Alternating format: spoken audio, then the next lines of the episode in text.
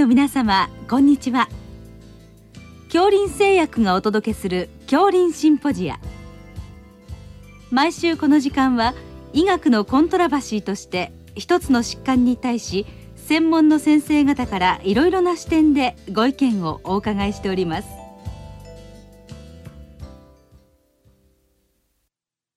シリーズ動脈硬化性疾患の予防を考えるの12回目。健康行動理論に基づく保健指導と題して、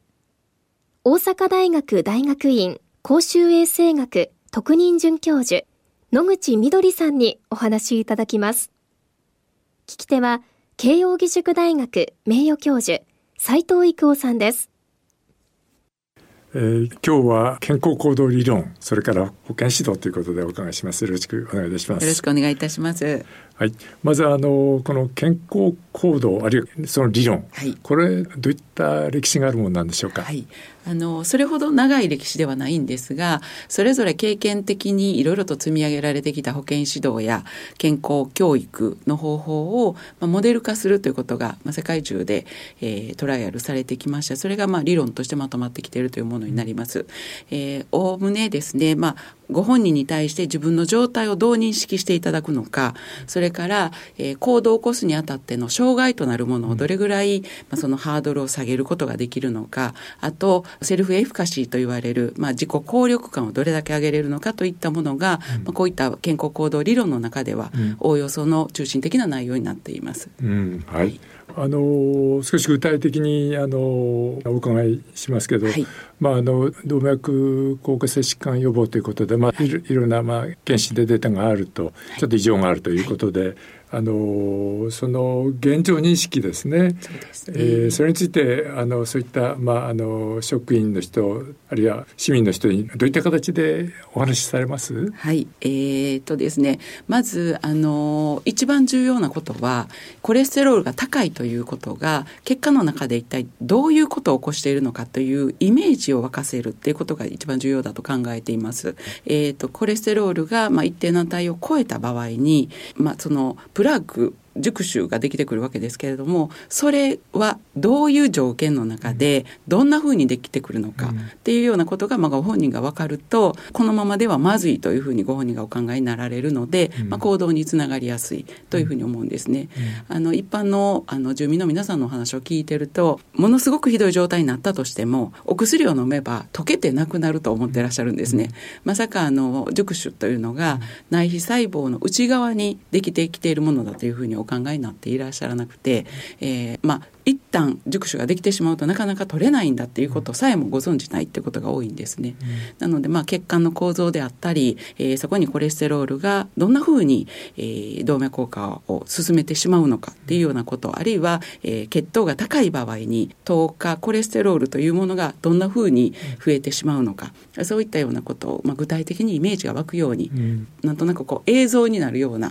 感じで、うん、あのお話をするということをすると、あの皆様がご自身の問題として受け止めてくださり、うん、その次の行動につながるというようなことを多く経験してきています。うん、あのあれですね、前通りっぺんのまあ動脈硬化になりますよっていう脳卒中になりますよ、はい、心筋梗塞になりますよっていう説明ではなくて、はい、もっと血管に今何が知らない間に起こっているのかってことをいろいろなものを使って見ていただくってことでしょうかね。そうですね。うん、あのまあ皆さん動脈硬化という言葉やこのまま放っておいたら脳卒中は心筋梗塞になるという知識はお持ちなんですね。うん、ただ実感が伴わないんですね、うん、まさか自分はそういうふうにはならないだろうと。なので自分だけは例外であるというふうに皆さんお考えになられるので、具体的な数値から、えー、あるいはそのこれまでのその高い状態がどれぐらい、えー、経過してきているのか何年ぐらい持続しているるのかというような状態を、まあ、お示しする中でもしかしたら自分もこういったプラークが、えー、進展してきてるのではないかというようなイメージを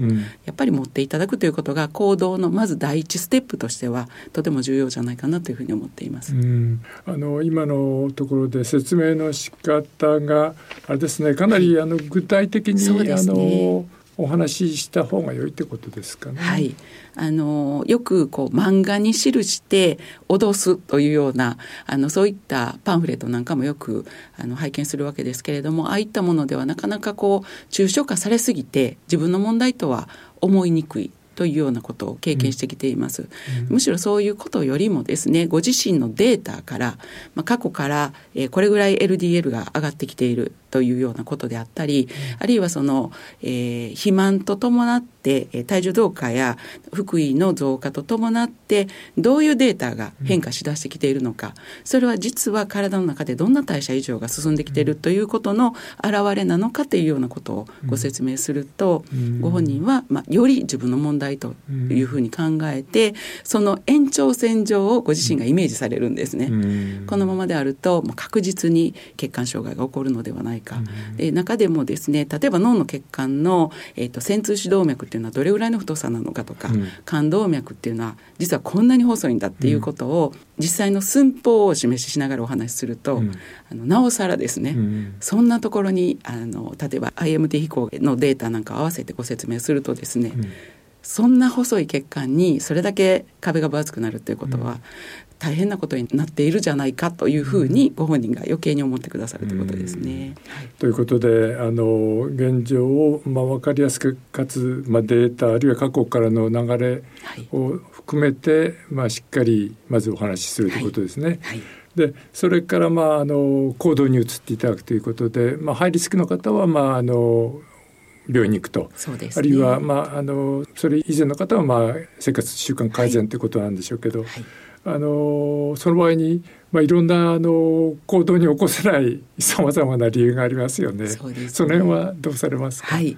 あのまずですねその最初の自分の体に対する実感や認識が高まってくると今まで行動は起こしたくないという方もこれこのままだったらやばいなと、うん、え行動を起こそうかなという気になってきた時に、実は初めて障害となることが出てくるんですね、うん、その人の中のイメージに想起されるようになります。例えば、えー、治療に伴う経費の問題、うん、えー、それから家族との関係。例えば、えーもしかして受領した後に入院になってしまったらどうしよう、うん、長く家を空けれないけれどもどうしようとかあるいは今大切な仕事を抱えていて休めないとか、まあ、そういったことが具体的により具体的に出てくるようになるんですね。うん、でその時にそれをじゃあいつになったら少し落ち着くのかとか、うん、どういう条件があればあるいは社会的なサービスなんかを入れながら、どうすれば、まあ、受領につながるのかあるいは、えー、食事の改善や身体活動の変化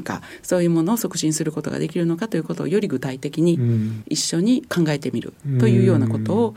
しています。ということですね。はい、つまりあのまあ一気に進めないでその具体的にプロセスを一緒に考えてあげて、はい、あのまあ受領に結びつけるということで。あのいつにということがポイントになりますか？そうですね。うん、あのご本人はその保健指導の場ではこのままではまずいと思って行こうと思うんですけど置けば置くほど忘れるので、うんうん、もうその場でですねいつぐらいに行かれますかということをお聞きして、うん、えー、じゃあ来月のこの週というふうなことまで、うん、えー、決めていただいてですね、うん、その頃に、えー、じゃあ行ったらその後ご報告をいただけると嬉しいですということをお伝えしておくと、まあ、ご本人は、えーかなりの確率で言ってくださいますね。うん、なるほど、はい、ということであのいろいろなあのディスカッションあるいはあのコミュニケーションして、まあ、とにかく重要の目標を立てて今先生おっしゃったようにいつですかということで今でしょということで そうです、ね、あれですね。その背中を持つということですね。す。はい、はい、まあ、あのとても重要ですよね。でまあそういうことでただあのあれですよねあの具体的に、まあ、今の一連の流れをあの先生はフィールドで実験というかされてるわけですよね、はい。はい、どんなことをやられたんですか？ありがとうございます。我々あのクラスターランダム化比較試験の j ハブ研究というのをさせていただいたんですが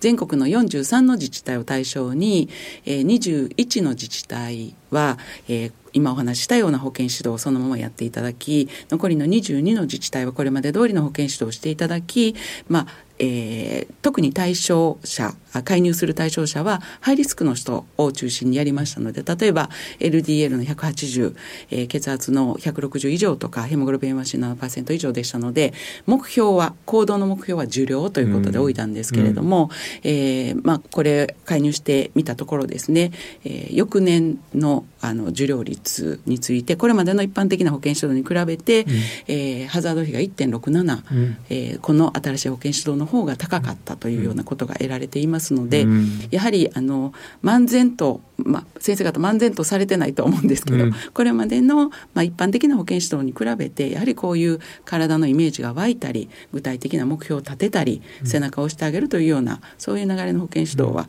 極めて効果が高いのではないかなというふうに考えています。はいあの治療の継続率も高いということで、まあ、そういう患者さんが来たあの実地科の先生も、まあ、しっかり受け止めて、はい、あのまあ、治療に向かってていただいているということが見えてるわけでそうですね、まあ、そこも非常に重要ですよね、はい、あの今日聞いていただく方はまあ自治医科の方が多いんで、はい、まあ、そういう患者さんが来た場合にはしっかりあのよく来てくれましたということで受け止めていただくということでしょうか、ね、ぜひあのよろしくお願いしたいと思います。スクリーニングのところでも本当にご本人に病院に行っていただくということを本当に背中を押しながら送り出していますので、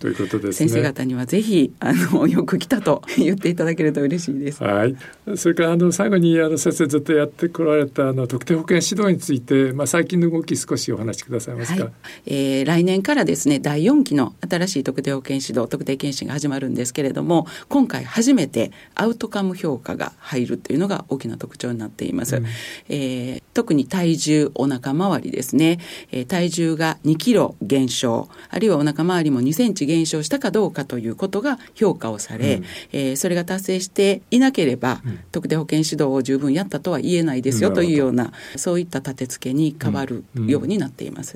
という評価が入ったので、まあ、なお一層今の先生おっしゃってきたような理論でそうですね。しっかりやっていくということでしょうか？そうですね。あのもう全くメタボに対しても肥満に対しても介入の基本的なモデルは同じだというふうに考えてますので、うん、肥満だから痩せましょうということではなく内臓脂肪が増えるということは、まあ、血管に対してどういう影響があるのかとか、うん、糖代謝に対してどういう影響があるのかということをご本人がやっぱり理解できるというような情報を提供することが重要かなと思っています。なるほど、はい、はい、どうもありがとうございました。ありがとうございました。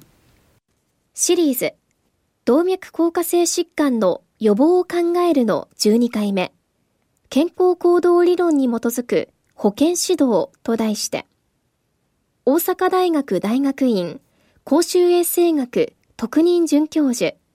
野口みどりさんにお話いただきました。聞き手は、慶應義塾大学名誉教授、斉藤育夫さんでした。